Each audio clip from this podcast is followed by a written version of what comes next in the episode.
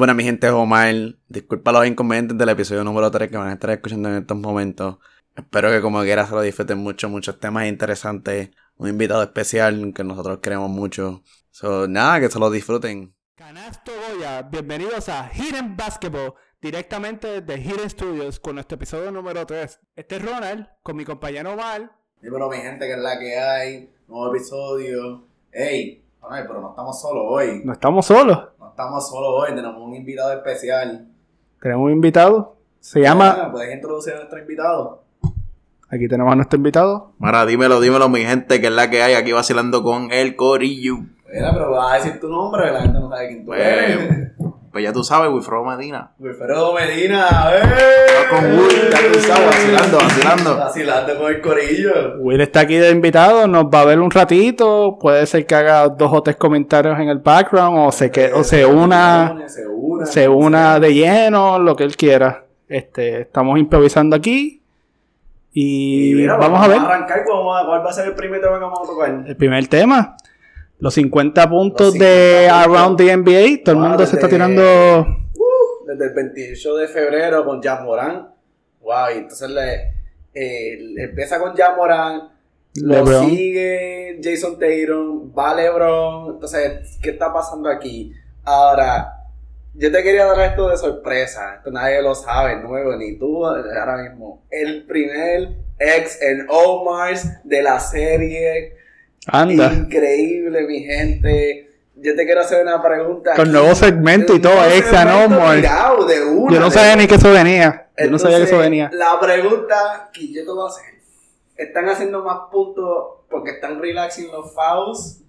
Las reglas de foul que pusieron, ¿te acuerdas que al principio de season había un drought, el drought más grande de la NBA que nosotros hemos visto en la historia, que se decía, no, que si era la bola de baloncesto, que si son los cambios de reglas, o, ¿sabes? Que han, han ido relaxing esas reglas de que porque ahora estamos viendo más jugadores tirándose a los que a los defensas y le están dando, le están cantando la falta, o los jugadores están teniendo una competencia, ah, como Jamoran mete 50, ah, pues yo voy a meter 56, ah, como Lebron mete 56, ah, pues yo voy a meter 50 también. Porque entonces, qué casualidad que Anthony Towns mete 60 y el próximo día Kyrie Irving decide meter 60 también. ¿Qué tú crees que es lo que está sucediendo en la NBA? Bueno, yo pienso que es una combinación de muchas cosas. Este, lo de las reglas influye. Yo pienso que como que ya todo el mundo está bien caliente. O sea, como que ya todo el mundo está en basketball shape. Y otra cosa que no mencionaste es la bola. La bola. ¿Tú crees que ya la gente se está Acostumbrando. Para los que no saben, Ah. la bola al principio, antes que empezara la temporada, la cambiaron. Antes era Spalding, Spalding, perdón, y ahora es Wilson. Y al principio los jugadores no estaban acostumbrados a tirar con esa bola, pero yo creo que ya se acostumbraron. Y están motivados también, la motivación. Sí, y yo creo que también con esto de que ya, como lo que quedan son bien pocos de la temporada de la NBA, como que están dando ese último push. No, y que si tú te fijas, casi todos los, los jugadores que han metido más de 50 puntos son de equipos que lo necesitan. Tenemos a Cat con Minnesota y Minnesota ahora mismo está, vamos a ver por aquí, Yo entiendo que ellos están sexto en el West ahora están séptimo, séptimo. séptimo. Ok. Parece que perdieron, anoche perdieron. Este, están séptimo. Eh, pero ellos quieren salir del play Sí. Ellos no quieren estar en el play Este, tenemos a, a tanto a Durán como a Kyrie, que Brooklyn sabemos que ten- ha tenido una temporada desastrosa Sí. para lo que ellos esperaban y están octavos ahora y necesitan todos los juegos que puedan ganar porque el play porque el play es una cosa que si pierdes dos juegos, eliminado, aunque seas el séptimo, el, te en séptimo O sea, lugar. No es lo mismo jugar cuatro juegos que tener cuatro chances para poder ganar a que tengas solamente una oportunidad para poder ganar. Sí, y, y también, aunque tú seas el, o sea, la posición que tú termines en el play también importa. Porque, el, por ejemplo, el séptimo tiene la cancha en el, en el, en el plane. Este. El 10 y 9 tienen que pelear, tienen que ganar dos juegos para poder entrar a los playoffs. Mientras que el, set, el 7 y el 8, si ganan el primer juego, automáticamente pasan a los playoffs. So, todo eso influye realmente. Y Brooklyn no quiere estar ahí. Minnesota no quiere estar ahí. LeBron también metió, creo que fueron dos veces, ¿verdad? Contra Golden State, que ya lo habíamos hablado en los, en los podcasts anteriores. Este, pero LeBron también está cargando ese equipo para LeBron el... está jugando los más minutos que ha jugado desde años, desde que yo Sí, sí. en 2003, a una cosa así, hace muchísimos años, desde que está en Cleveland, está jugando 37 minutos por juego ahora mismo. Sí, sí. Y entonces Yamorant, que lo mencionaste ahorita, Yamorant tiene eso, aunque él yo creo que no ha jugado mucho recientemente, pero es, esos Grizzlies están segundo en el West ahora mismo. Tú sabes que yo puedo comentar esto y yo estoy casi seguro que en el verano tú le puedes preguntar a quien sea y tú le preguntas, ¿tú crees que Memphis va a llegar hacia los playoffs? Y si sí, ¿a qué posición? Nadie te hubiese dicho, ay, yo No creo la- que van a llegar número 2. No, yo creo que la gente te hubiera dicho 6, 7 por ahí, pero 2 jamás. Y increíblemente había leído que sin Jan Moran ellos estaban teniendo un pacing para llegar a un 72 win. Eh, Sí, a veces juegan mejor sin Yamorant que con Yamorant. Eso Eso es buen coaching y Sí. buenos role players. No hay más nada que buscar ahí. Este, pero sí, también tuvimos a Sadik Bey. Eso me cogió de sorpresa. No Sadik qué, un es jugador- Nadie, o sea, es un jugador que nadie habla de él, o sea, no para ser rudo ni de eso, pero como que nadie habla de Sadik Bey, o sea, es un, es un, un role player, tengo entendido. Un, Sí. este, un up and coming player at best y que hayan logrado meter 50 puntos en ese equipo de Detroit, como que wow. Sí, Eso a no. mí me cogió de sorpresa. Eh. Que todos los jugadores, como que se ha sido. Pero es que todo el mundo puede esperar. Ah, que Victoria metió 50 puntos. Tú puedes anticipar eso. O Sí, sea, casi ellos todos los que han 50. metido son estrellas. Ajá, O son sea, un superestrella. Que tú sabes que de, de una noche cualquiera le pueden meter los 50 puntos si los desean. Ujú. Y eso es algo que también quería mencionar, que la gente no se percata de eso, como que si esos jugadores quisieran meter 50, 60 juegos por juego, lo pueden hacer. La diferencia de un jugador que metió este 20, 30 puntos, un jugador que metió 50, es la cantidad de tiros que tomó esa noche.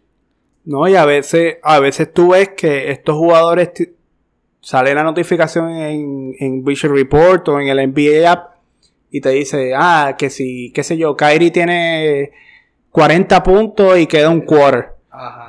Y, y tú ves, wow, déjame ver el juego. Pero mucha gente, muchas veces esos juegos son blowouts, o sea que hay mucha diferencia de puntos. Y casi no los ponen a jugar en el último quarter.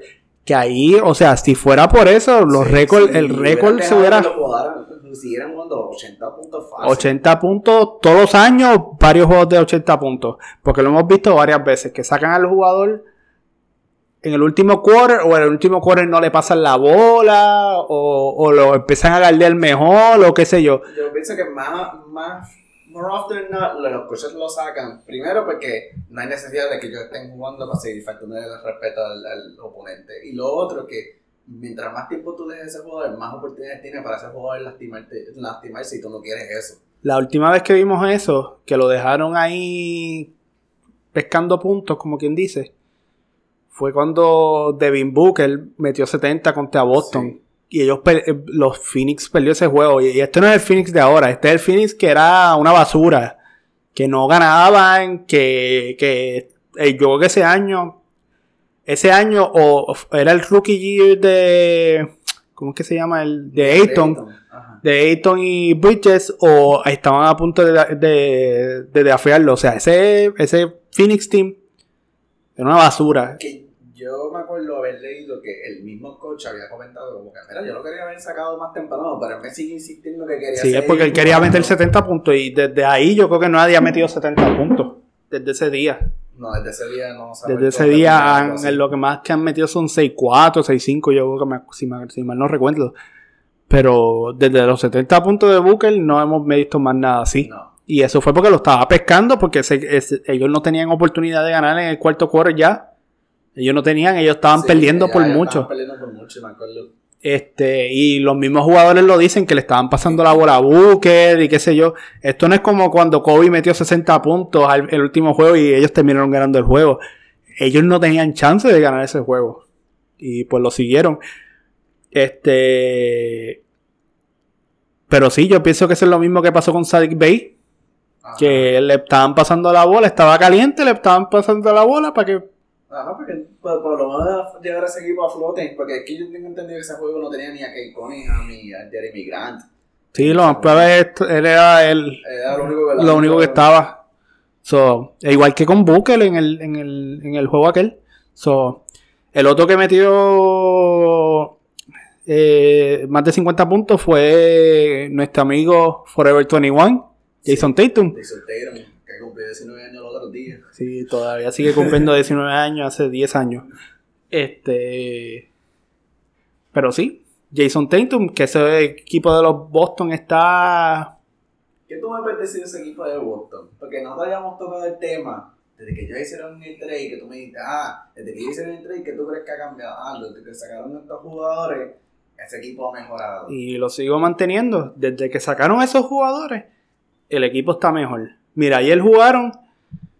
Ayer el cuadro era White, eh, Jalen Brown, Tatum, Gan Williams, que yo te apuesto que tú no sabes quién es Gan Williams, y Al Hofford.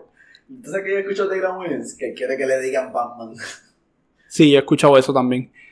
No, no, no sé. Y eso es triste el que tú contexto, conozcas. mi gente, el contexto de eso es que como él dio bien a, Joe, a Jokic y a Jokic le dicen Joker, pues él quiere que le digan Batman ahora. Fíjate, esa historia no la había. eh, había escuchado lo de Batman, pero no había escuchado la historia, la historia porque le quiere que le digan Batman. Tatum y Jalen Brown estaban diciendo esos comentarios en las entrevistas de que le preguntan, no, ¿por qué le querían decir Batman? Y, eh, no, vamos a llamar Batman. Y mira esto, man. Ayer ellos, le, ellos ganaron a Oklahoma. Oklahoma sabemos que es un equipo basura Ajá. ahora mismo. Pero mírate el, el bench, los que jugaron del bench. Eh, Peyton Pritchard, ¿sabes quién es? No, Daniel Tice ese sí, y Sam Hooser. ese no. Y no jugaron más, no jugó más nadie. Jugaron ocho jugadores. Ocho jugadores, eso es lo que estamos mandando ahora mismo. Ocho jugadores. Porque creo que Marcus, Marcus Smart está lastimado y Time Lord está lastimado. También lastimado. Pero no jugó más nadie. O sea, ellos tienen a los jugadores necesarios. Cuando Marcus Smart y Time Lord, Robert Williams vengan para atrás. Pues ellos pueden dar un cantazo. Yo había dicho que yo pensaba que las finales iba a ser Miami y Milwaukee, ¿verdad? Boston puede dar el cantazo. ¿Tú crees que Boston puede estar ahí? Yo puedo creo que Boston puede estar ahí. Está, ju- está acopeándose. Parece que. Yo no sé qué. Yo no sé quién rayo era. Porque esto no es solamente de este año. O sea, la que disfunción- Dos años están como que medio Disfuncionales.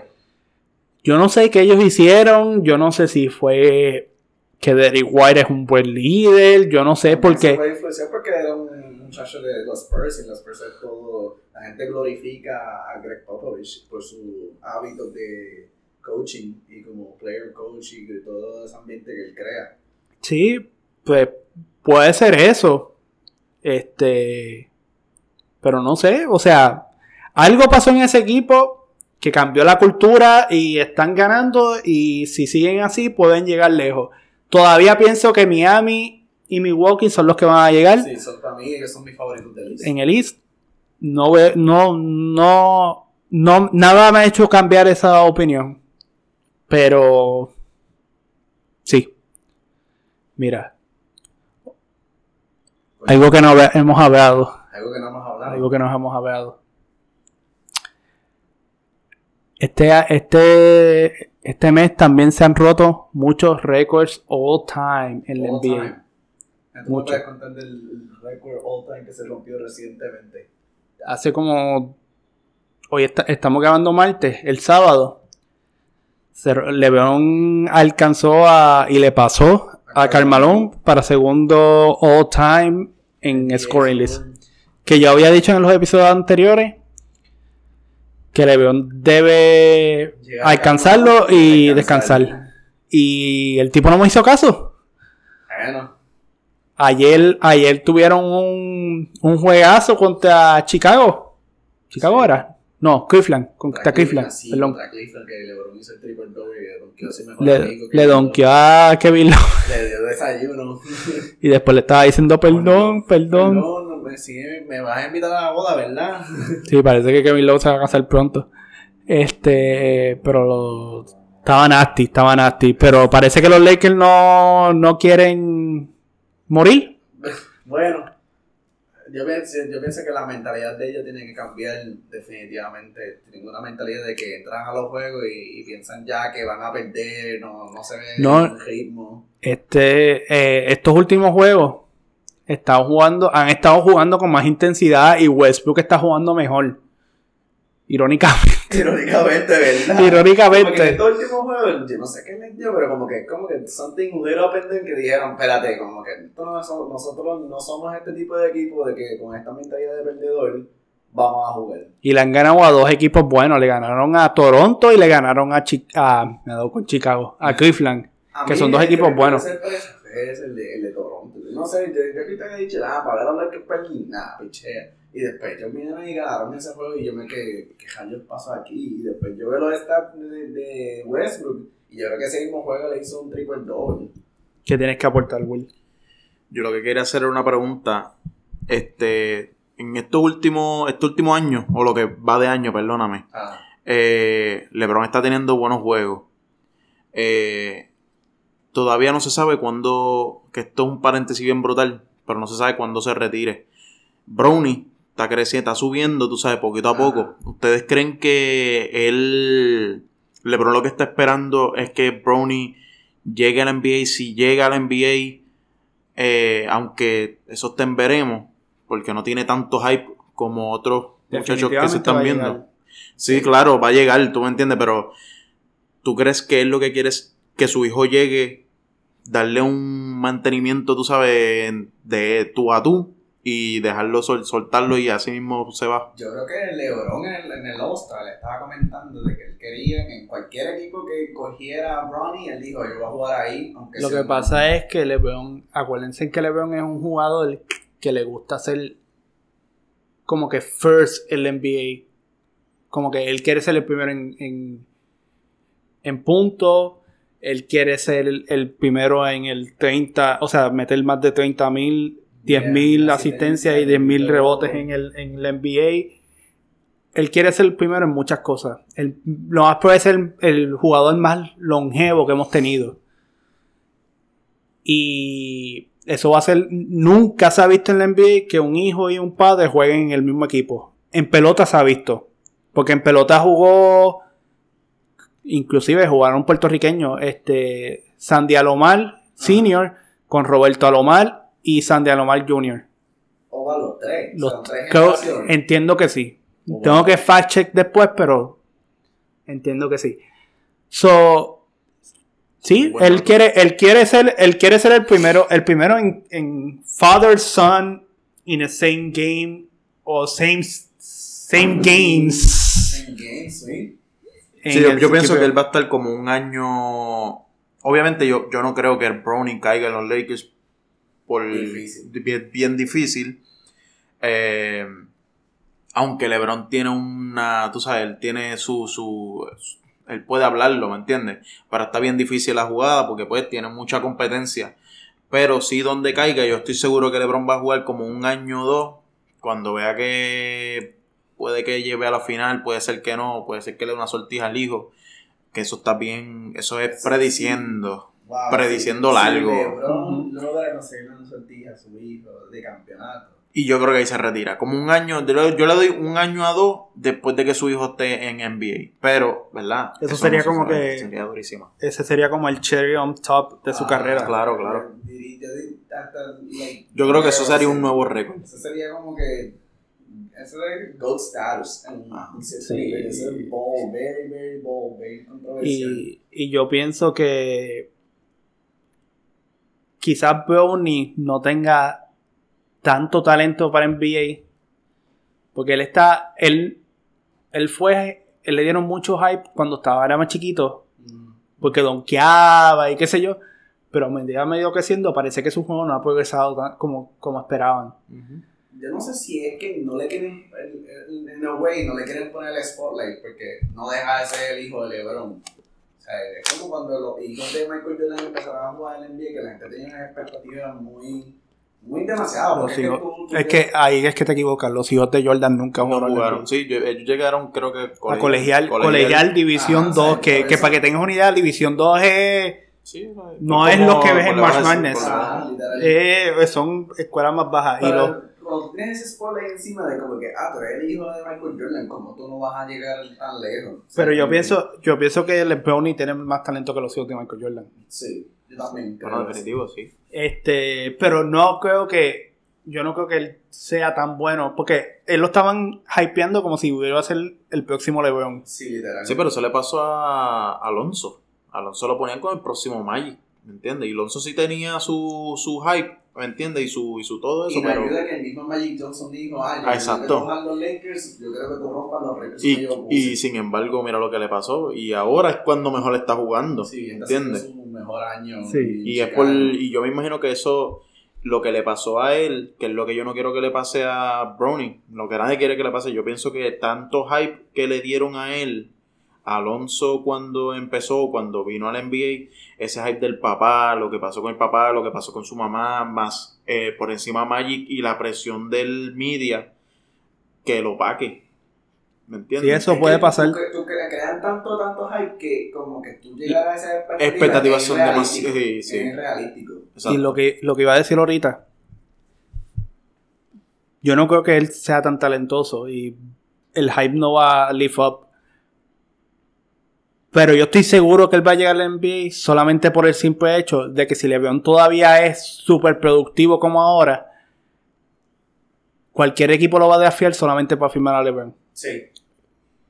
Lo que pasa es que LeBron no solamente viene con el juego, sino viene con el merch, viene con taquillas, viene con sí compras, nada- buy, nada tú sabes, eso que, es- Ah, LeBron y el hijo van a jugar juntos. Entonces, El- la- el-. Y entonces, entonces si tú, si en ese so- en, es- en esa idea de que LeBron y el hijo van a estar jugando juntos, tú añades que ese sería el último año de LeBron, eso va a vender, eso va a ser un Sí, sold out eso- en toda la NBA. No, no es solamente la NBA, eh, ese estado se va a mover, se va a mover. Si es un estado, vamos a poner, eh, qué sé yo, un estado que no se mueva tanto, ¿me entiendes? Eso va a hacer, eso va a crear eh, movimiento en ese estado y lo que hace es que la economía sigue moviéndose, porque eso es lo que va a traer el, Sí, el- LeBron. un negocio para ellos. Claro. Tener esa, esa atracción en, en, en el momento. Y eh, sí, y eh, eso va a ser, eso va a ser otra cosa, en verdad. Eso va a ser, yo creo que va a ser más grande que el de Kobe. Y mira que el de Kobe fue grande. El de Kobe Porque, fue ah, grande, que hasta en Boston le están haciendo MVP. porque, porque Kobe es más amado que LeBron. Sí, Bueno, te puedo decir eso. sí, sí. Kobe es más amado que LeBron. Pero LeBron va a durar más años que Kobe. Y Yo si creo que es. ha durado más que Kobe. Yo creo que Kobe Yo- se retiró a los 37, 37. Sí, sí, es verdad. Él, él está en año que 20, 19. 19. 19, no, le queda un año, todavía no, porque Kobe jugó 20. Pero yo, di- lo que pasa es que recuerda que Kobe entró a la liga cuando tenía 18 años. Sí, Kobe, Kobe, LeBron ha jugado más que Kobe en este momento de su carrera. Porque, Le, porque LeBron lo empezaron a jugar desde, desde que él llegó. Ajá. Kobe estaba comiendo banca los primeros juegos y... los primeros que tenía- Sí, él, él fue el primer six man en empezar un juego de estrellas. Sí. Que no estamos en pick and roll todavía, pero fun fact. A eso añádele que Kobe ya tenía el Aquiles ya Sí, prácticamente ya- ya destruido. de- Y de- dime lesiones heavy de LeBron, así a ese nivel. Ninguna. Con su edad, tú sabes, papi, ese tipo está a otro nivel. Lo- el único, los únicos injuries que ha tenido LeBron recientemente fue el El del growing. el del growing Y el tobillo. y el tobillo. Y el del tobillo no fue porque, porque su cuerpo se rompió, fue que. So- eh, Solomon Hill le cayó encima, que eso fue un accidente, bueno, accidente entre comillas. Pero... No a discutir eso. No, eso es. Pero sí, LeBron va. Es más.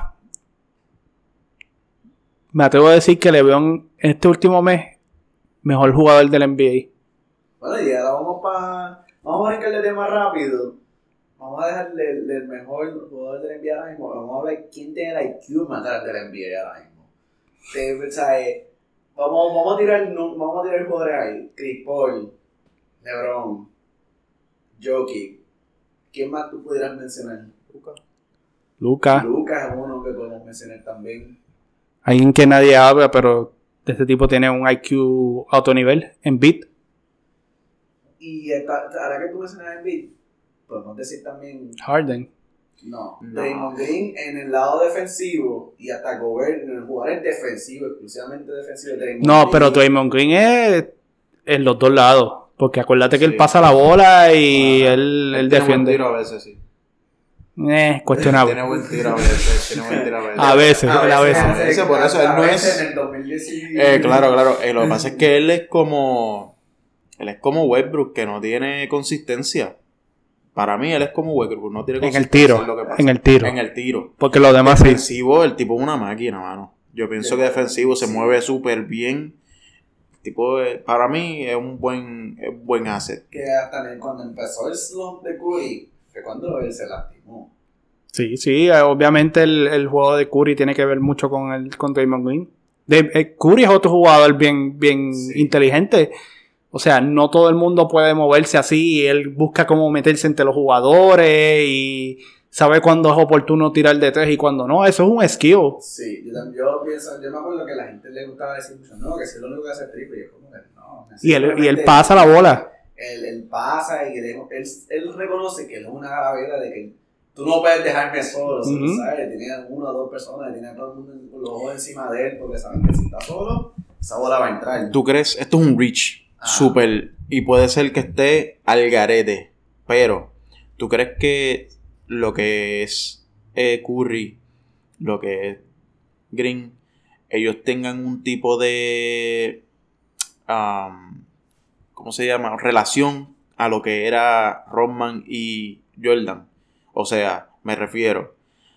Eh, si Rodman no hacía su, su trabajo como tenía que hacerlo, ¿me entiendes? Eh, Jordan se le hacía bien difícil hacer su jugada o se le hacía bien difícil el hecho de poder escabullirse o whatever, aunque lo hacía, pero lo mismo puede ser la misma relación que tenga eh, Curry con Green en el sentido de que te necesito, mano, juega conmigo, brega, o sea, ayúdame a crear jugada. Yo lo veo más como que la sinergia que tienen Curry y Green es mucho más que la que tenía Jordan y... Sí, porque. Te voy a explicar por qué. Todo el mundo sabe que Jordan ganó tres hitters. Y entre medio, hubo un año que estuvo retirado y un año que me jugó a mitad. ¿Verdad? En los primeros tres, él tenía a un hombre que se llamaba Orange Gant. El tío de Jeremy Grant. Otra historia. Fun fact. Este, pick and. Orange Grant era un rebotero. Cuando Jordan se retira, Orange Grant jugó un año más con, con Chicago, que era el segundo detrás de Pippen, y ahí viene Orlando y lo filma. Después de ese año, Orlando lo filma, porque llegó a ser All-Star ese año y todo. Y ese año que Orlando lo filma, ahí es que Jordan vuelve. ¿Y qué pasa? Jordan vuelve y casualmente en los playoffs, ¿con quién se encontraron? Con el equipo de Orlando. Con el equipo Orlando y que fue quien los eliminó. Despu- eh, a raíz de eso es que Rodman pasa a, los- pasa a los Bulls porque él estaba en San Antonio y los, los Spurs lo, cambi- lo cambian a los Bulls y Jordan, ¿qué pasa? Gana tres campeonatos. ¿Qué es lo, qué es lo que necesitaba Jordan ahí? Ahí los reboteros. Los reboteros. Que no lo querían, a Roman no lo querían. En eh, eh, Rodman no lo quería en muchos equipos. Porque era un, Era un loco, era un loco. Era un extrovertido. A- La diferencia de eso y Draymond y Curry es que yo no sé si Curry funcionará tan bien. O sea, tú no le puedes poner. En el caso de, de Jordan y con Orange Gant y Rodman, tú sustituiste a, a, a Gant por Rodman y no se vio tanta diferencia. Con Curry, yo no sé a quién tú puedes poner ahí Sí, sí. eh, haciendo el papel de Draymond que Big maybe Jokic.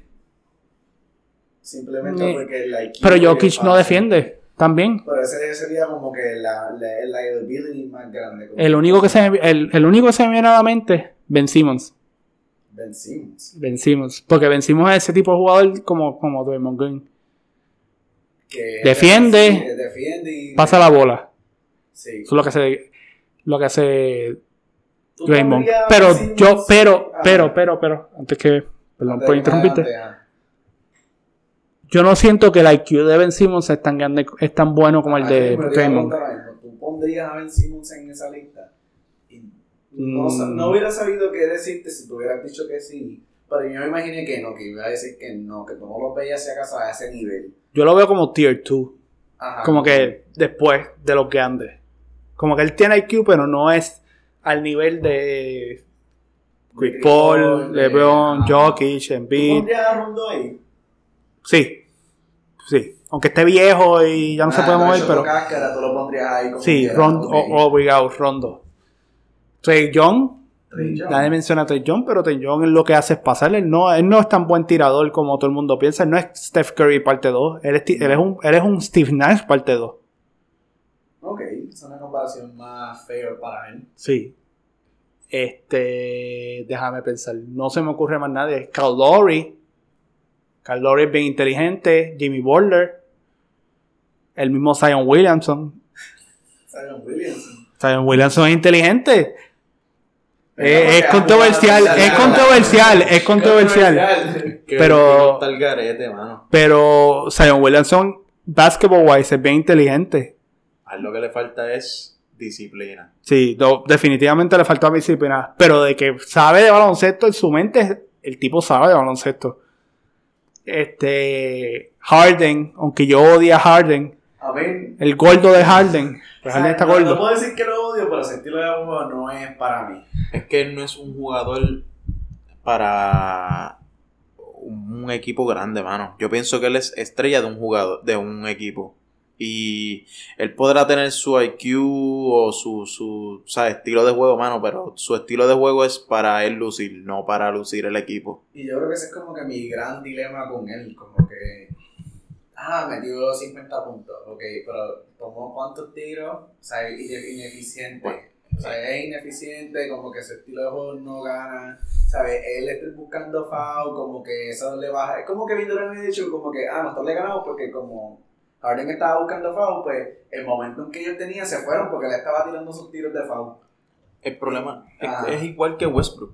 O sea, Harden y Westbrook, para mí, su estilo de juego es el mismo. Y son bien inconsistentes. Son demasiado. sí. Son bien parecidos los dos. Y yo creo que por eso, aunque últimamente Westbrook está haciendo, podemos decir buenas cosas en la cancha. Lo que lleva son tres juegos, eso no es últimamente. Bien, tres juegos. no, exacto. O sea, lleva haciendo cosas buenas en la cancha en el momento. Pero por el momento. Pero, ¿sabes? ¿Desde cuándo el tipo no tiene una buena racha? Y no le podemos llamar racha Wow. todavía. Wow, este. Por esa mismo. O sea, el tipo, pienso que él llegó a los Lakers y por misericordia de aquel que está ahí arriba, porque en verdad yo no, le doy. Westbrook, Westbrook es un jugador que el IQ de él es más para ser él, Pues, pues igual que Harden. igual que Harden, igual que Harden. Pero yo, no, no, no me atrevo a decir, yo creo que sí, que son similares Harden y Westbrook. Lo que pasa es que Harden tiene un poquito mejor. O sea, Sí, Harden un poquito tiene- mejor, ¿verdad? Yo hablando Lo acá, que pasa es que Harden tiene el sauce. Eso es lo que pasa. También tiene mejor Sí. nivel que Westbrook. Sí. Otro jugador que no hemos mencionado, Damian Lillard. Sí, es verdad. Damian Lillard. Pero, ¿por qué no hemos mencionado a Giannis? Mmm, interesante. ¿Por qué no hemos mencionado a Giannis? A mí me sorprende mucho que no hemos mencionado a Giannis. Porque Giannis es un jugador... Es que fíjate, Giannis es inteligente, pero es porque él sabe usar su cuerpo Ok. Pero su equipo lo ayuda. y su equipo lo ayuda. O sea, yo también él lo pondría en la tier 2. Él, Ah. Yo creo que él tiene el potencial de ese IQ irse volado, pero yo no lo veo todavía con... Como con- que él está en tier 2, pero está como que ahí en la barra. Ajá. De, como que si, si su IQ sube más, su conocimiento de baloncesto sube más, puede llegar a esos Exacto. altos. Yo pienso que él es muy humilde. También. Eh, pienso Sí. que él es muy humilde y esa vara él la quiere ahí. Para mí, para mí. Yo pienso que su equipo lo ayuda, pero él es tan humilde que eh, es que el tipo es otra cosa. Para mí él tiene el potencial de seguir siendo campeón con, con un poquito más de ayuda.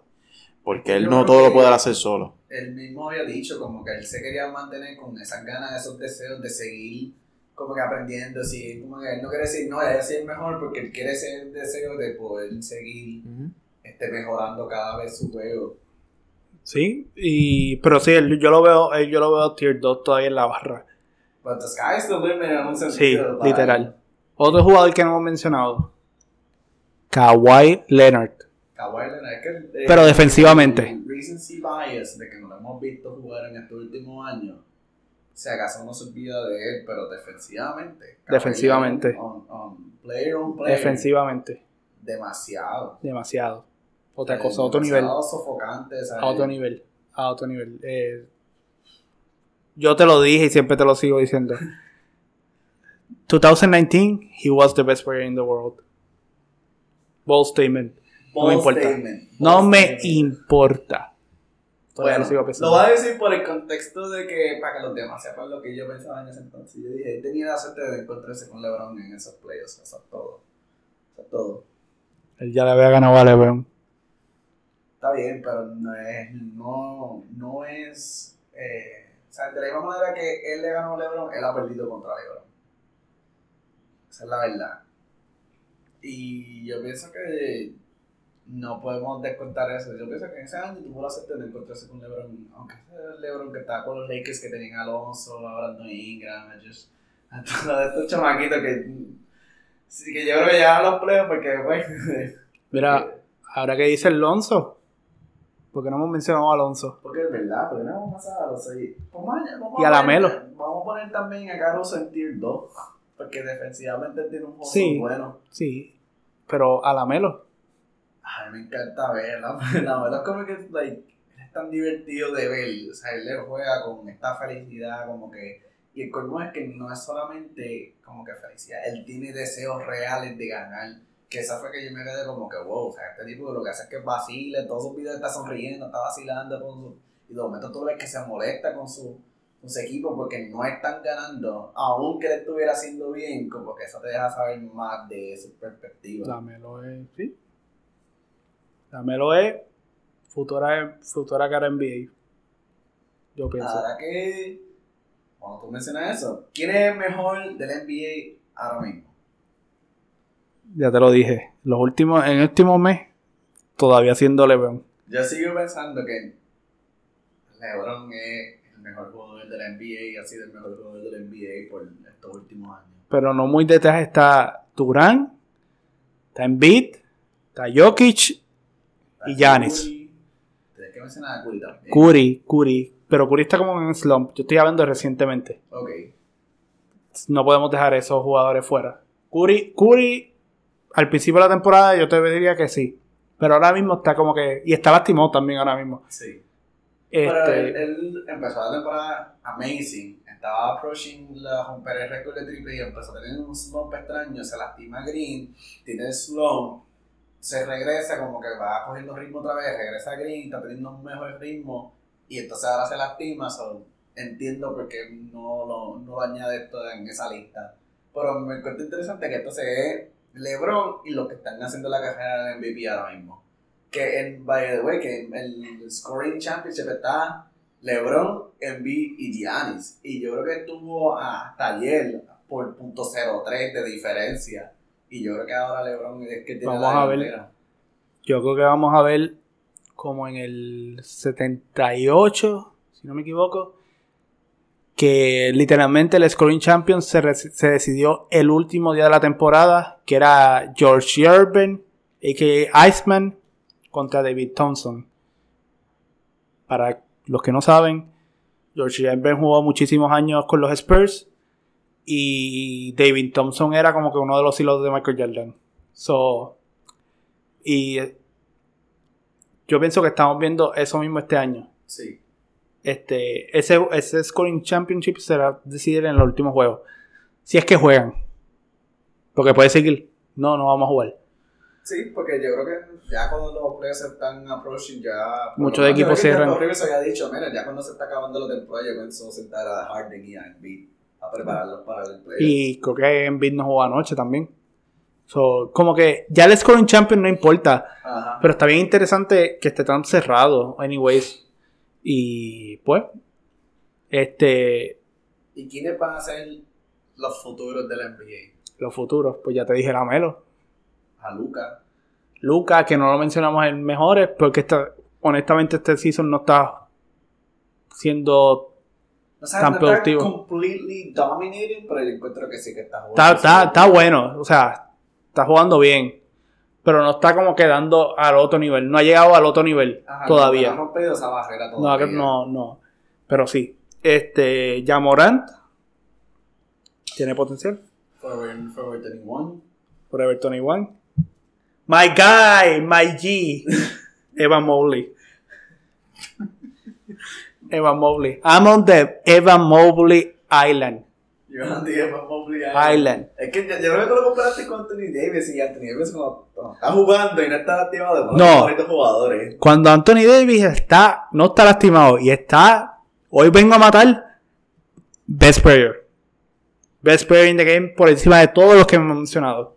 Si él viene, si él viene, a- si él viene motivado, lo digo, es, es su juego es completo. Defiende, pasa la bola, rebotea, Tira, tira un poquito. Bloquea, o sea, he's a rim protector de los dos, o sea, de los dos kinds. Este, o sea, porque está rim protector de debajo del aro, o sea, de metiendo blocks y qué sé yo, Ajá. y defendiendo la pintura. Y defiende, y él no solamente eso, defiende El otras posiciones. Él defiende el perímetro. Es un jugador completo, pero si no se lastimara tanto y no. Y, y su mentalidad fuera la correcta todos los juegos, easily por encima de todos los jugadores que te menciono. Ball statement, Ball pero no importa. statement. Eh, paréntesis a eso, ¿verdad? Ahora que ustedes dicen que los futuros de próximamente serían Lamelo y otros más, pero en caso de Lamelo, ¿qué le falta a Lamelo para para ¿verdad? llegar a, a eso? A, a lo, ¿Qué le falta? ¿Qué le falta a él para seguir creciendo? ¿Será moverse de equipo? ¿Será eh, otro Damon Green en su equipo? ¿Me entiendes lo que te quiero decir? Sí, pero yo como que, like, first, more than anything, maduré. ¿sabes? Sí, que- literal que- madurez. Y quizás, quizás necesite como que un teammate que sea como que voy a dominar. O sea, o sea, un. Vamos a poner. Un sidekick. Ajá, pero, pero que sea mayor que él, cosa que pueda. Ok, vente, vente, vamos a controlarte un poquito, estás muy alzado. Vamos a bregar acá. ¿Entiendes? Alguien que lo, lo lleve de la mano. No necesariamente, No necesariamente un sidekick. controlarlo, sino como que alguien que... Que le dé la mano, o sea, Ajá. en los juegos que le dé la mano, que diga, ahora yo voy a ser el que voy a... O sea, Ah, pásame la bola, Ajá, tú estás tirando slot, papel, dame acá la dame la bola y yo, ah, y, yo, y yo lo... Ajá, exacto, eso es lo que él necesita. Y madurez, madurez, porque yo pienso que la Melo tiene que seguir creciendo, o sea, él va a seguir creciendo y va a, seguir, va a seguir progresando su... So, ¿Tú crees que un Isaias lo puede ayudar a él? ¿Qué? Eh, Isaias, Thomas. Ese de Thomas. Ah, definitivamente lo está ayudando. Oye, ¿verdad que sí se Sí, se- y lo firmaron, ese- hoy mismo lo firmaron por el resto de la temporada. Pero por eso es ahí que venimos. ¿Sabes? Ya él tiene uno, pero ¿tú crees que entonces necesita como No, pero él una lo que base necesita es un, un teammate que sea consistente? consistente. Porque Isaiah Thomas ahora mismo es un jugador de banca. Él necesita como que un sidekick en ¿Qué- su equipo. Creo que es Miles Bridges. Miles Bridges, Si Miles Bridges decide, ¿verdad? Un año, un summer workout, él ponerse a un nivel, a ese nivel grande. y lo puede hacer. Y lo puede hacer. Y convertirse en full on psyche segunda opción, segunda verdadera opción de ese equipo. Lo pudieran llegar a ese, esos Sí. pueden llegar a ese equipo bien lejos. Y ellos tienen a Rozier, que la gente se olvida de Rozier, pero Rozier es un tremendo jugador defensivo. A mí me gusta que Rosier ha cogido ese equipo y como que le ha cogido cariño a ese equipo. O sea, Rosier- ¿Te acuerdas que en Boston le estaba quejándose de que... Porque en Boston, starter? porque en Boston lo tenían comiendo banco. Pero entonces, no, ahora mismo él está como de six man. No, él está, man. él está de shooting guard Al lado de, al lado de, el, el backcourt de ellos es Eh, la Lamelo en la 1 y Rosier en la 2 y se intercambian. Sí. Ellos se intercambian. ella- eso a mí me ha sorprendido un montón que ha funcionado. Y me Es que- también es que la dinámica que tienen. Es que Rosier es como un jugador tipo Beverly. Ok. O sea, es que Beverly es como que defiende, tira triples, hace lo que necesita, lo que necesita para que su equipo gane. La diferencia entre Beverly y Rosier es que Rosier se sabe controlar. Sí. Rosier no es tan, wow, te voy a quitar la cara, te voy a to- tocar las nalgas, Te vas a soplar el oído. te voy a soplar el- Bueno, eso fue Lance Stevenson, pero sí. Sí, sí, pero como que no lo voy a mencionar. Este, Rosier es más controlado, pero Rosier es ese tipo de jugador que hace el dirty work. Sí. Y, y eso ayuda a, a la Melo, pero la Melo todavía necesita como que otro teammate que sea psychic. Puede ser eh, Miles Bridges o puede ser otro. Gordon Hayward no es. No. Yo pienso que eh, Golden Harry eventualmente se fue a the NBA. Sí, A menos que la carrera de- bien- bien- La carrera de Gordon Hayward va a ser triste, va a tener un final triste. Sí. A menos que se, que se reinvente y consiga un rol como un role player, pero un role player bueno. Sí. y con un contrato menos jugoso que el que tiene, demasiado grande. Este. Pero sí, contestando tu pregunta, un psychic. Bueno, pues ahora vamos con el pick and run de la semana. Tengo dos para ti, Dos. Dos. Y para Wilfredo aquí también. para Wilfredo también. ¿Tú sabes quién es Shaquille O'Neal? Ah, yo creo que ese nombre me suena. Pues tenemos a nuestro amigo Shaquille O'Neal. Shaquille O'Neal tiene un récord interesante. ¿En qué No te, vas a, no te vas a imaginar lo que es. A lo mejor lo he escuchado, pero a lo mejor no. Ya Wilfred aquí lo está viendo. Shaquille ha, ha tenido jugadores que fueron teammates de él desde el 1984 llegar a las finales. O sea,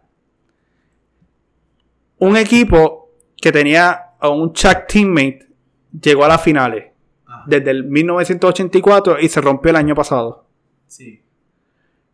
Empezando con el 1984 fue que fue Greg Kite. ¿Quién es Greg Kite? No tengo idea, pero sé que fue un jugador de los Lakers Ajá. y fue teammate de Chuck en el 92, del 92 al 94. Y el más reciente, lo, lo leí ahorita, que fue en el 2020. En el 2020, Chuck tenía como 5 teammates en las finales. Ok. LeBron, Rondo, Avery Bradley, Jared Dudley, a buscar, Danny Green, Sí, ese yo estaba pensando, no me, no me atreví a decirlo, pero yo estaba pensando en Danny Green. Danny Green, Que ese, ese también LeBron. fue en Cleveland. ¿Ah? Ese fue también fue en Cleveland. Sí, el rookie season de Danny Green fue con LeBron. Súper interesante. El año pasado, este, no pasó porque los equipos que estaban jugando, ninguno de esos jugadores había llegado a la final. O sea, ni en Phoenix ni en Milwaukee los jugadores habían llegado a la final. Que esa ha sido la primera vez de ellos llegar a las finales. Sí. Mira. No solamente en los Lakers, porque lo mismo es en el lado de los Lakers. En el lado de los Miami también. Ok.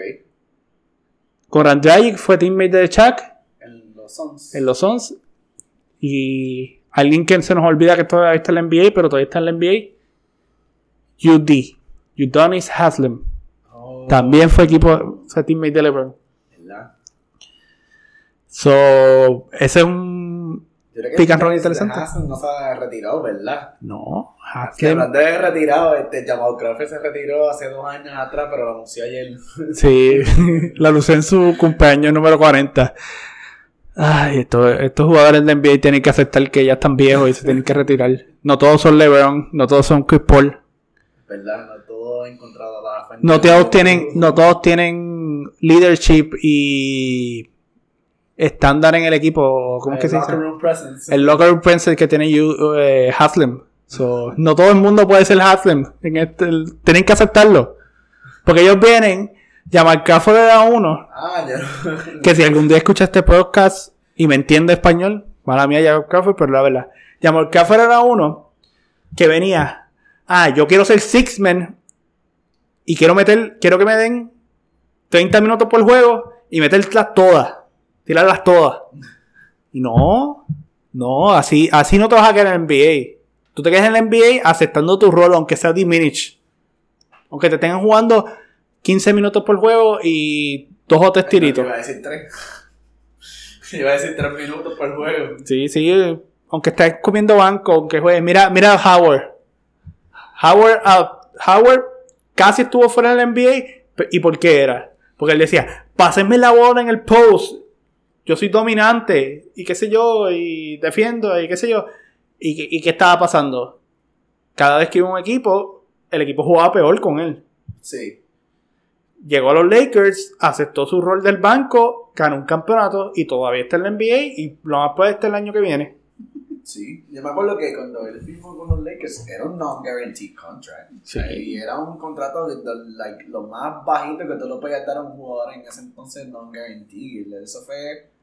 Y él se atrevió a eso. Él dijo: No, o sea, yo, yo todavía puedo pertenecer en el NBA y he aceptado mi rol. Ujú. Y pues hay jugadores que tienen que aceptar el rol, no lo aceptan. Sí, eso es como. ¿Cómo tú Carmelo- que- Carmelo estuvo a punto de. Carmelo también. de perder su carrera por no dejar su ego por el lado. ¿Cómo tú crees que la pasta de DeAndre Jordan todavía está jugando? Pues porque él acepta su rol de calentar banca. Y lo ponen, y los, los coaches se creen que, que él, él hace algo y lo ponen a jugar. Es que como él se ve grande, se cree que con su presencia hace la diferencia, pero bendito. No, no, ya no puede, ya está viejo. Retírate, DeAndre Jordan. Ya es tiempo, llegó tu hora. Tampoco eres un rock presence que yo sepa, o sea, como que wow. Este, pero sí. Segundo pick and run. Ok. ¿Sabes quiénes son los Sacramento Kings? Ajá. ¿Tú sabes quiénes son los Sacramento Kings, Will? Ajá. Ok.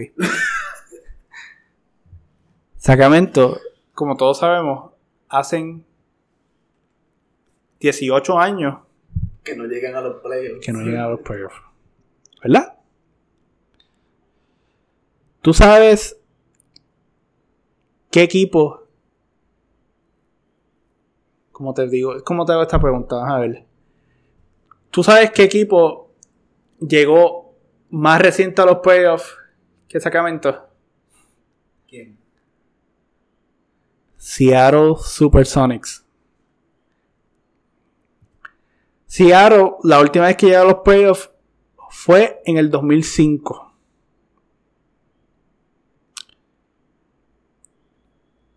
Y ganaron esa serie.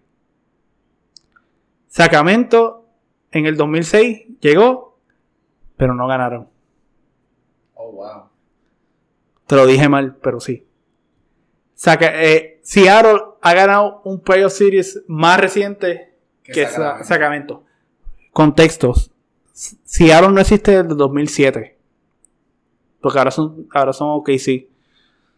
So, tú tienes que ser una organización bien basura para que eso pase. Bien basura. Es como que, mira, vamos a, vamos a irnos en una tangente bien brutal. ¿Quiénes han sido los que han, ¿Qué ha hecho Sacramento en los últimos años? Pues darle tales a Liberton.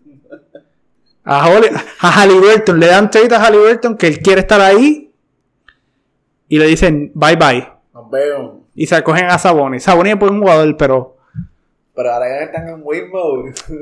han estado en win mode desde el, 2000 desde el 2006.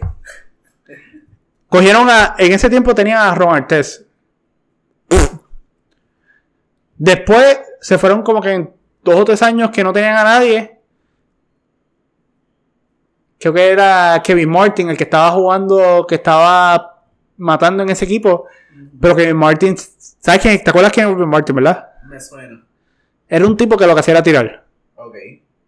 Pero era era un tirador de 20 puntos por juego o más. Ajá. Y ese era como que el ¿En líder. ¿Cómo terminan los Houston Rockets? Sí, el, el- donde tú lo debes haber conocido es en Houston, pero él empezó su carrera en, en Sacramento. Después de Kevin Martin, dafiaron a Tyreek Evans. Perfecto. Tyreek Evans fue Dream Rookie. Rookie of the Year. Rompió. Él tiene récords que tiene. O sea, él comparte récords que tiene Kobe, Jordan y Robertson. Ok. Ok, o- o- Oscar Robertson en su rookie year. ¿Qué pasó? Segundo season. Como en CW. Después de afiar, exacto, como Michael Carter Williams. Después de afiaron a Boogie, a DeMar Cousins. ¿Cuándo consiguieron a Isaiah Thomas? ¿Fue durante en los tiempos de? De, durante los tiempos de Boogie. Ellos defian a Boogie. Consiguen es- a Boogie. Le dan cambio, le dan trade. Nunca llegaron a ningún sitio por nada. Le votaban. El coach con el que él se llevaba más es Mike Malone. ¿Quién es Mike Malone hoy en día? Él está... ¿En qué equipo está? Con los Denver. Con Denver. Sí. ¿Para qué equipo juega Boogie este ahora? Denver ahora mismo. votaron a su, a su- a su- al coach porque cuando eh, Cousins llegó a la, a la NBA era problemático con ganas. Sí, realmente, o sea, la- en los últimos, últimos años la ha bajado, pero él siempre ha sido un jugador bien emocional en la cancha. Sí. Y el que pudo conectar con él, Mike Malone, lo votan. Venden el equipo y lo venden a un loco. Porque el tipo es un loco. Me, me acuerdo que defiaron a Stauskas. ¿Te acuerdas de Stauskas? Y él empezó, Go Stauskas, Go Stauskas. Bien cringy, como que, ok, eres un loco. Después de desafiar a Boogie, desafiaron a, a Jimmy Fredette. Jimmy Fredette. Jimmy Fredette. Jimmy Fredette era un jugador que en college las metía todas. Llegó al NBA. Y ¿Por qué? ¿Por qué? Porque él quería que la ofensiva revolucionara al lado de él. Entonces en ese equipo ya tú tenías a Boogie y tenías a Terry Evans. Entonces ese mismo draft draftean a Isaiah Thomas. Y Isaiah Thomas terminó jugando mejor que Jimmy Fredette. Isaiah Thomas vienen y lo cambian. Es como que. Después de afean a Thomas Robinson. Thomas Robinson, ¿te suena parecido? Ajá. Porque jugó el año pasado con los cangrejeros de Santurce. Y este año va a jugar con los piratas de quebradilla. Este. By the way, Thomas Robinson lo dafieron antes que Damian Lillard. El turno antes que Damian Lillard Oh my god. fue Thomas Robinson. Después, a Thomas Robinson lo cambian a mitad de su rookie season, lo cambian a Houston. En medio de su rookie season. En medio de su rookie season lo cambian para Houston por Patrick Patterson y no me acuerdo quién más. Busquen el trade después. este. Después. Después. Ellos consiguen a Rudy Gay. Lo Rudy Gay. Rudy Gay estaba en Toronto. Y Toronto no estaba haciendo nada bien. Toronto viene, cambia a Rudy Gay para Sacramento. Y estuvieron a punto de cambiar a Cal Lowry para, mí, para New York. Ok. y no lo hicieron. ¿Qué pasa? Después que cambiaron a Rudy Gay para Sacramento, los jugadores que vinieron de Sacramento, que fueron Gravis Vázquez, John Salmons, Chuck Hayes, fueron jugadores de rol Ok. y todos eran productivos. Esos jugadores ayudaron a Sacramento a llegar a los playoffs. Entonces- Eh, eh, Sacramento le dio trade por Rudy Gay. Y Rudy Gay, en Sacramento, no, no, llegó, no ha llegado a los playoffs, no llegaron a los playoffs nunca. Ajá. Se terminó rompiendo el Aquiles. Hoy Rudy Gay juega en Utah y yo creo que no está ni jugando mucho. Este. Después que te digo que cambian a. a- ¿Cómo se llama este? A Boogie. A Boogie lo cambian por Body Hill. Body Hill, ¿qué hace? Tirar. Tirar. Tirar. Oye, pero su eficiencia en el triple está debajo de, de, de Curry. Está bien, pero piensa que lo que ellos consiguieron por, por por, por Boogie, fue Body Hill. O sea, entonces consiguieron un pick, creo que terminó siendo, déjame ver si me acuerdo quién era. Yo sé que, el, ah, terminó siendo Zach Collins. Ok.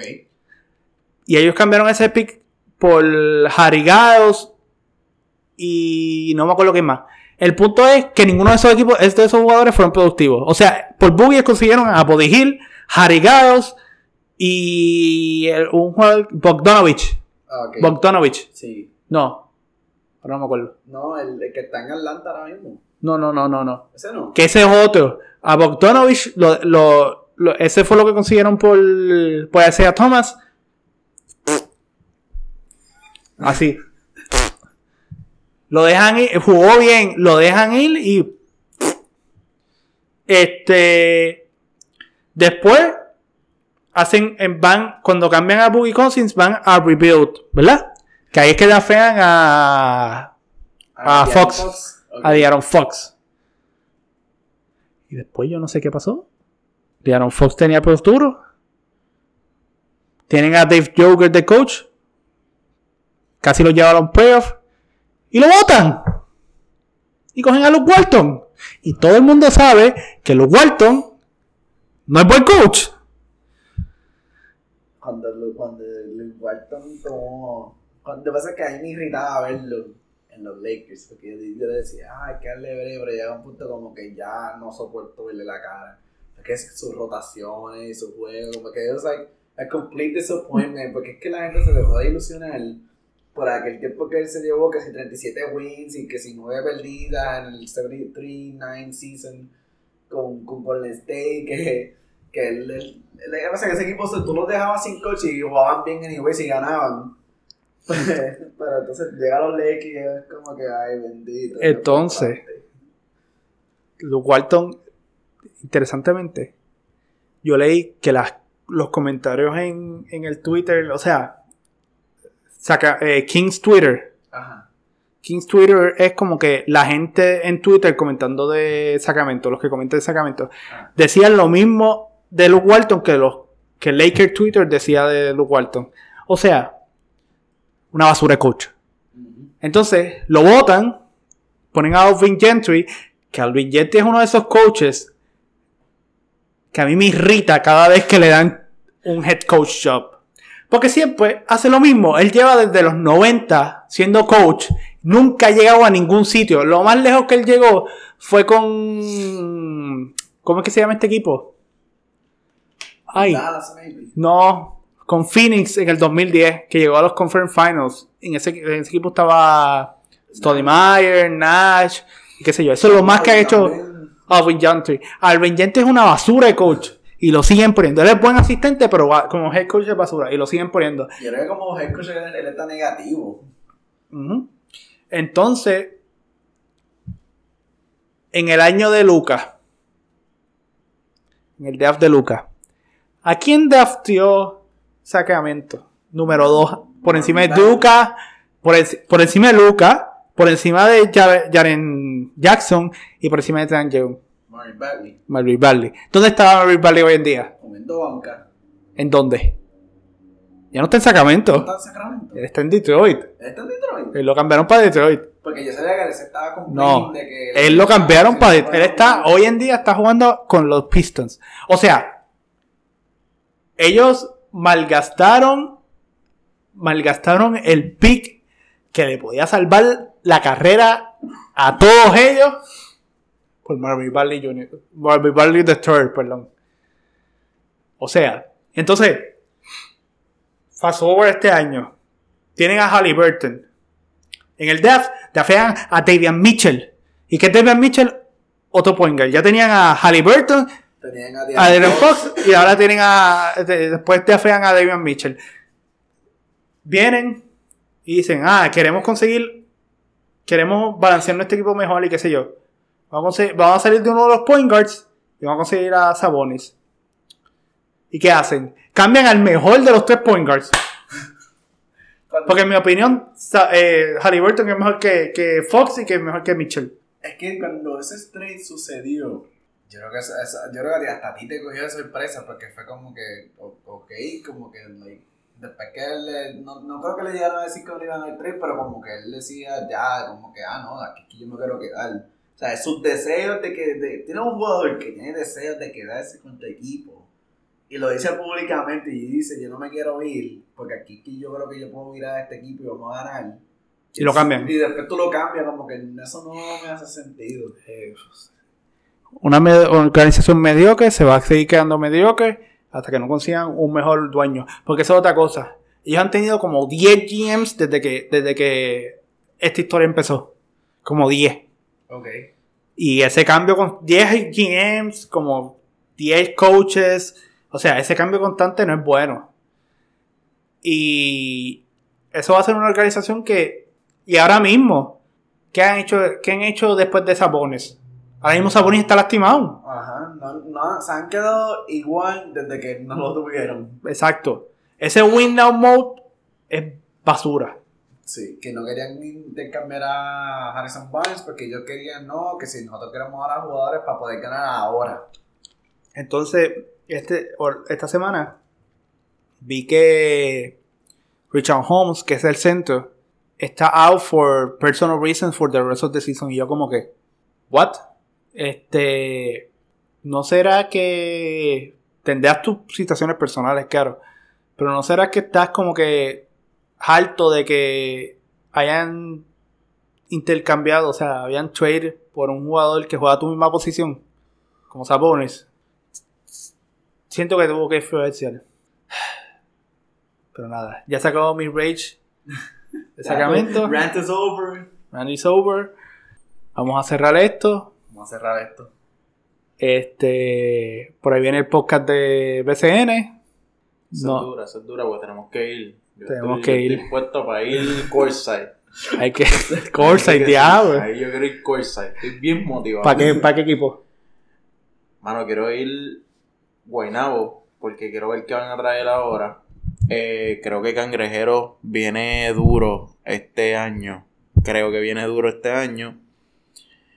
Y yo pienso que Guaynabo dio lo que iba a dar. Si viene empezando duro, hay que ver cómo termina. Pero pienso que ellos dieron el palito ese el año pasado.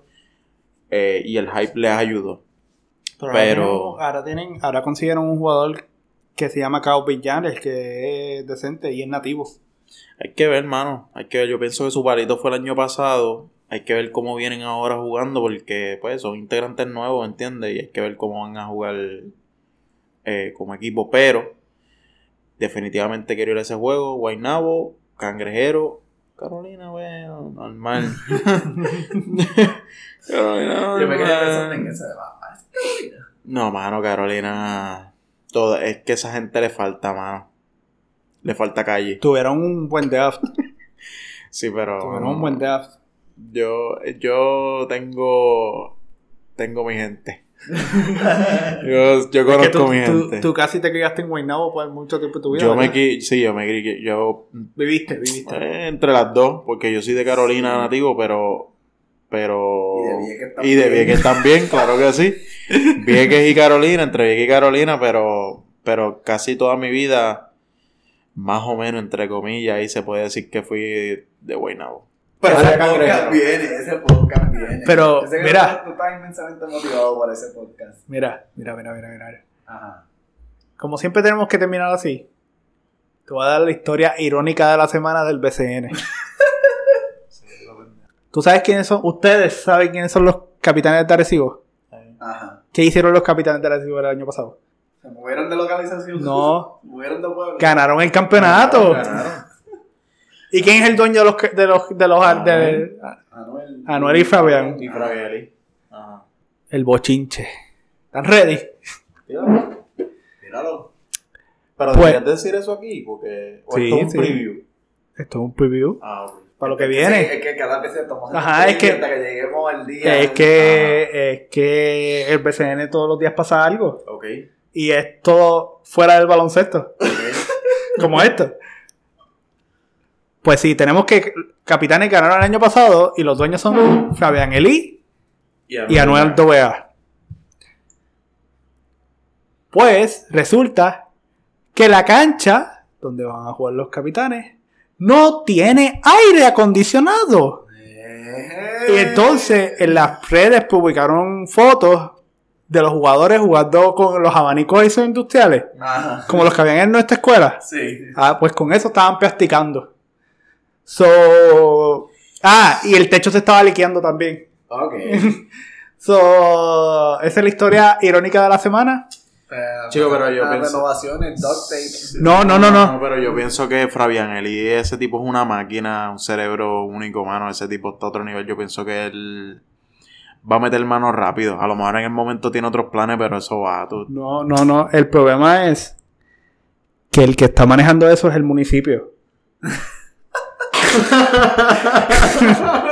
Descontrol. Entonces, entonces, como aquí sabemos, para los que no, no- los que no son de Puerto Rico no van a entender esto. Si es que alguien escuchando fuera de Puerto Rico. Pero los que, los que son de Puerto Rico saben que aquí el gobierno se mueve de manera misteriosa. Y pues el alcalde dijo que es el que maneja el, el, el Pachín, no, el Pachín no, el Petaque Guina, que es el coliseo de los, de los capitanes, es manejado por el municipio. Todos los, todos los coliseos en Puerto Rico son manejados por el municipio. Este, por los, sus respectivos municipios, debería decir. El alcalde dijo que no hay chavo y que están esperando los fondos de FEMA. Y que para poner aire- aires, este, ¿cómo es que se dice? No, lo contrario de temporero. Fijo, aire Ajá. fijo. Tienen que esperar hasta después de la temporada a ver si FEMA este, aprueba los fondos. Ok, so van a- so, o juegan con un abanico o se mueven de cancha. No, porque tienen que moverse entonces, porque acuérdate que la Hay un- fanaticada tiene que ir, hay un- mucha fanaticada. Hay un reglamento que tú no puedes jugar sin aire acondicionado este, en, la, en cancha de baloncesto. O sea, en, en el BCN tú no puedes jugar en una cancha sin aire acondicionado. Yo creo que por eso fue que se mudaron Aguada. Aguada se mudó el año eh, se, se mudó. Se, mu- mudó. se mudó el año pasado porque el, supuestamente la, la cancha no tenía aire acondicionado. Lo que pueden hacer ahí es una de dos cosas. O traer aire acondicionado temporero Ok. o Sí, cambiar, mudarse. Eso es mucho dinero como quiera. Yo pienso que lo que van a querer hacer es que Fabián Eli y Anuel se muevan y van a tener que hacer sus movimientos Es que y eso, tener que poner dinero. Yo es sé que que, eso, eso- yo sé que eso es del alcalde, de, de, de verdad, del pueblo, pero aún así, ¿tú te crees que después de lo que roncaron toda esta gente van a decir, no vamos para nuestro coliseo? No, papetaca. No, es, es- es bien difícil si se mudan porque Eso no va a pasar. en, en Puerto Rico hay opciones. Está Isabela y está Manatí. Manatí le queda al lado. Pero no es lo mismo. No va a ser lo mismo. Ajá. Como que no se van a... Si, si se mudan de, de- de pueblo, van a ser los atenienses de Manatí o los callitos de, de Isabela, a menos que hagan un arreglo. Ajá, que sean. No, es- y esas cosas se han visto. En un momento dado, en el BCN, cuando yo empecé a ver BCN, existía un equipo que era Carolina o Macao. Diablo. Algunos días jugaban en Carolina y otros días jugaban en Macao. So, esas cosas se han visto. Sí, pero yo no creo que eso... Es que esta gente son muy orgullosos. Sí, sí, por eso. No creo que se muden. Para mí que lo que van a terminar haciendo es trayendo aire acondicionado. Ese una, eso es una, pero yo pienso que quien va a costear eso va a ser esta gente, mano. Deberían. De Y yo creo que ellos trataron. Yo creo que ellos trataron, pero no quisieron. Demasiado mucho dinero. No, el, el municipio parece que no quiso. No sé por qué. Eso es bien extraño. entonces. Eso es. ajá. A menos que, ¿verdad? Que como eso es un negocio, ah, yo te monto los aires ahora mismo, entonces tú me pagas, tú me pagas más, un poquito más, porque yo los puse. O FEMA se lo, o, o ellos pongan los aires y FEMA se los reembolse. Pero no sé, es que el gobierno, las subastas son misteriosas y, el, y, y el- las subastas hay mucho panismo. ¿Verdad? Y- entre amigos, entre tú y yo. Ajá. Y pues yo pienso que hay algo así. Pero nada, Ese fue el preview del, del BCN. Bueno, El segundo preview del episodio del El, BCN, el segundo. que vamos a seguir teniendo varios episodios probablemente. Y otra cosa, se retiró Daddy Yankee o se va a retirar. Se va a retirar de Y Wisin y Yandel también. Eso es triste. También. No es que se retire Wisin y Yandel, se retira el dúo. No, se van a retirar ellos. Pero es que yo vi que eso era. No, se van a retirar ellos. full. Se retiran full, van a dejar los escenarios, van a retirarse de los, de, de los escenarios. Quizás, ellos dijeron que van, quizás tiran una otra música por ahí, pero Sí, estos van a ser los últimos tours entonces. sí, estamos en of. Pero nada, eso fue todo por hoy. Este, espero que les haya gustado. Estamos montando nuestras redes sociales. Handle Twitter. Arroba Hidden Basket Pod. Ponen a arroba Hidden Basket Pod y nos vas a encontrar. Todavía no hemos puesto nada, pero pronto vamos a estar poniendo contenido por ahí. Behind the scenes y qué sé yo. Entonces, tenemos a Instagram. Instagram es Hidden Basketball Pod. En Instagram es Hidden Basketball Pod. En, en Twitter es Hidden Basket Pod. Y en, en Instagram so, es en Hidden Instagram Basketball. basketball y entonces en es basket. Ok. Y en eso vamos a, quizás vamos, pongamos behind the scenes, uno que otro post y comentarios y qué sé yo, pero eso viene por ahí. Posiblemente preview de los episodios. Previews de los episodios, qué sé yo, no sé, lo que no, lo que no se nos sale, nos pegue la gana. pero nada, espero que les haya gustado. Perfecto, gracias por acompañarnos. Gracias por acompañarnos, A la orden, a la orden siempre, ya tú sabes. Y lo más probable es que te invitemos para el episodio de De la BCN. BCN, hay que suena invitarlo. bien. Ahí suena bien. Vamos a hacer un ratito. Y, y nada, espero que les haya gustado.